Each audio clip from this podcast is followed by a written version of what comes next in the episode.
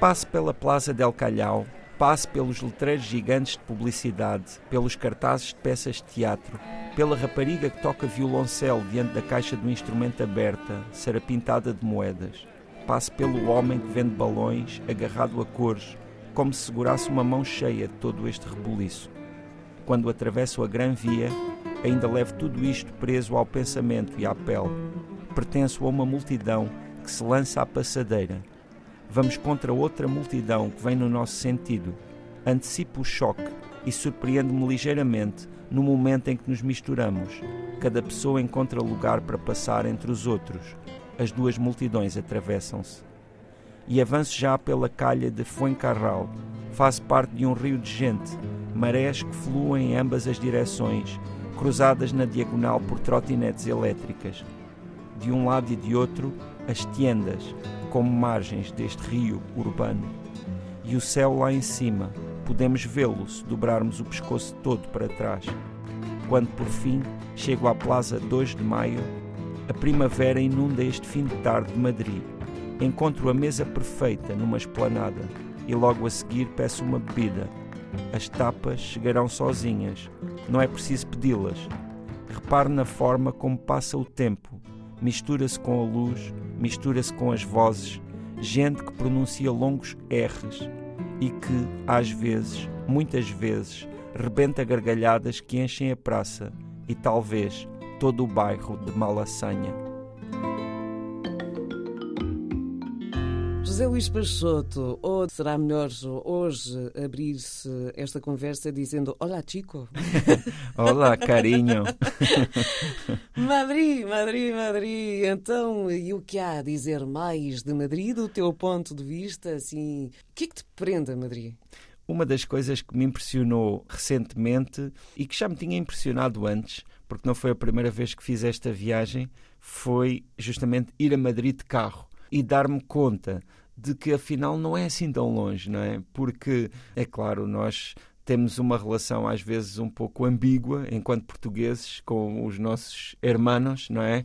No sentido em que estamos aqui tão perto, mas ao mesmo tempo, se não vivemos próximo da fronteira, temos a tendência a achar que é muito longe. É muito longe. Vais, que... vais mudar país, portanto, Exato, só, que... só essa, essa leitura para o cérebro que claro, parece que é assim. E, claro, é... e muda, muda a língua e muda uma grande quantidade de, de detalhes. Ainda assim, também é verdade que já, a mudança já foi maior do que é atualmente. Ou seja, hoje em dia não sentimos tanto essa passagem na fronteira, não é? Há 30 anos era um, um, um abismo quase, não é? Que separavam Sim. estes dois países. Hoje em dia, efetivamente, a, a diferença não é tanta e a, a distância também é incrivelmente superável, no sentido de quem parta, por exemplo, de Lisboa, já para não falar de outros lugares que ainda estão mais perto da fronteira, ou, claro, há outros lugares que também são um pouco mais distantes do que Lisboa, mas partindo aqui de Lisboa, nós em 5 horas ou um pouco mais Uh, estamos em Madrid. O que é uma grande mudança, não é? Não é só aquela hora que nos separa, de, aquela hora de diferença sim, horária, horário, sim, é não é? é? É, uma mudança mental muito maior. E, e, facilmente podemos estar, como eu descrevi ali no, no texto, a passar a Gran Via e a entrar naqueles bairros, principalmente pedonais, que existem ali ao lado e que são muito característicos de Madrid, porque efetivamente é uma grande cidade europeia ou mundial, se quisermos, que temos aqui ao lado com uma disponibilidade de, de ofertas que é impressionante, não é? Basta pensar, por exemplo, nos museus, não é? O Museu del Prado, que é um museu realmente de nível mundial ou aquele Thyssen-Bornemisza, ou Reina Cristina, ou, ou todos aqueles lugares, o, o Jardim do Retiro, agora que já é mais possível Uh, e que, que, já estamos a sair um pouco de, não é, de, de, de, todos os confinamentos e tudo isso, hum, pronto, um pouco timidamente, mas que tudo isso já, já vai sendo uma realidade. Temos, por exemplo, o Rastro, que é um mercado que é fortíssimo em Madrid e que vale a pena visitar. E depois, claro, não, é? não podia deixar de ser as tapas, as, uh, aquela vida da rua de Madrid de, e que existe um pouco por, por toda, toda a Espanha e que também eh, eu acho que é um, uma atração incrível e que pode valer a pena atravessar a fronteira só por isso, não é? Percebo pelas, eh, pelas tuas palavras que tu, viajante do mundo, continuas a ter muito gosto nas idas a Madrid. Continua a Sem ser um sítio em que te sentes bem. Sem dúvida. Eu, no que diz respeito a viagens, tenho para mim que nós não podemos avaliá-las pela distância. Ou seja, nós pode acontecer às vezes irmos a um lugar extremamente remoto e não termos uma experiência tão intensa como irmos a outro que afinal até é relativamente próximo, mas que nós nunca tínhamos verdadeiramente olhado ou que, não, ou que ali fizemos uma descoberta. E eu acho que essa descoberta não depende apenas dos lugares, mas depende também muito de nós e da nossa espírito, da nossa disponibilidade até, não é? Porque às vezes nós estamos de certa forma fechados, não, não estamos disponíveis para ir ao encontro daquilo que, que por ser diferente nos provoca, nos, nos põe em causa às vezes, não é? E nesse sentido, efetivamente, lugares como Madrid são infinitos de, de possibilidades, não é? Eu, eu acredito sempre que ir a um lugar pela primeira vez é muito diferente de ir a um lugar pela segunda vez, ir a um lugar pela terceira vez. E ir a um lugar pela terceira, quarta ou quinta vez pode ser eh, igualmente válido.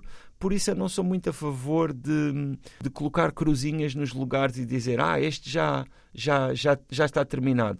Eu compreendo que muitas vezes as pessoas possam escolher ir a lugares que nunca foram, não é? Também para alargarem o, os, pronto, os seus horizontes e para, para também conhecerem lugares pronto, que realmente não, não, não conheceram. Mas acho que é um desperdício se, ao fazê-lo, perderem a sua essa limpeza de, de olhar que nos permite estar num lugar e, e tentar encontrar ali coisas que sejam novas porque existe sempre novidade, seja a segunda, a décima ou a vigésima vez. Nós é que às vezes, a partir de certa altura, nos tornamos um bocadinho preguiçosos. Ou dependendo do, de, de, quem está a visitar o sítio em questão, nós numa primeira ida normalmente levamos muitos sítios em mente uh, e, quase corremos de um sítio para o outro naquela sim, ânsia de conhecer sim, sim. É verdade. e não conseguimos respirar sim, o, o local. Portanto, uma segunda, uma segunda ida já permite isso. Sim, já não, não, não temos de ir àqueles lugares obrigatórios,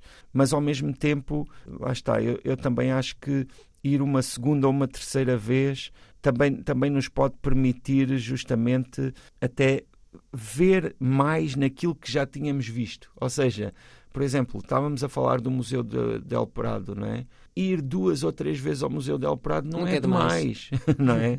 É de certeza que há lá muito, muitas coisas para ver. Assim como eu acho que, por exemplo, estar perante um, um quadro daqueles é sempre uma experiência do momento. Não é? Há uns anos li um texto muito interessante de um escritor eh, espanhol que se chama Juan José Milhas, em que ele falava uh, sobre o Museu del Prado e falava sobre como, quando ele estava diante de certos quadros lá, aqueles quadros, naquele momento, eram dele, não é? pertenciam-lhe, eram propriedade dele, no sentido em que não é? Se nós estivermos ali sozinhos perante um quadro do Hieronymus Bosch, por exemplo, que é um, um dos quadros que existe lá, ou do Velázquez, naquele momento, aquele quadro é nosso. E isso é extraordinário, isso é incrível. E é o que acontece um pouco com tudo, não é? Tudo, de certa forma, tudo nos pertence e nada nos pertence. E viajar também um pouco é isso, é, é olhar para, para o momento, até porque, por exemplo, visitar Madrid hoje é diferente do que, do que foi visitar Madrid, vou dizer assim, um, com uma certa distância de tempo, há, há 30 anos. Não é? Seguramente são praticamente são cidades diferentes.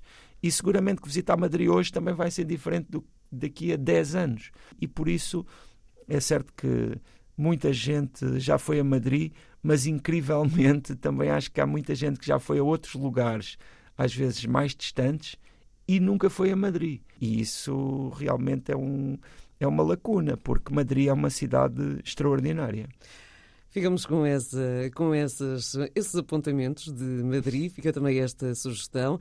Cinco horas de viagem, Sim, portanto, mais ou menos. Eh, de carro, ainda dá para relaxar. Ou, ou uma hora de avião. E, e, ainda há uma coisa curiosa que é no regresso a Portugal, de avião, a, a viagem não dura tempo nenhum porque com a distância horária, a, a, hora de viagem é, hora de é anulada pela hora de diferença e então saímos e chegamos à mesma hora. É, fica só, só uh, o, o, o check-in, aquele tempo de check-in de, de, de, de, aeroporto, uh, o resto é absolutamente anulado. Fica esta sugestão, então, obrigada. Obrigado. Madrid, no roteiro de hoje, do Tanto Mundo do José Luís Peixoto, todas as crónicas, todas as conversas estão presentes em podcast e no RTP Play.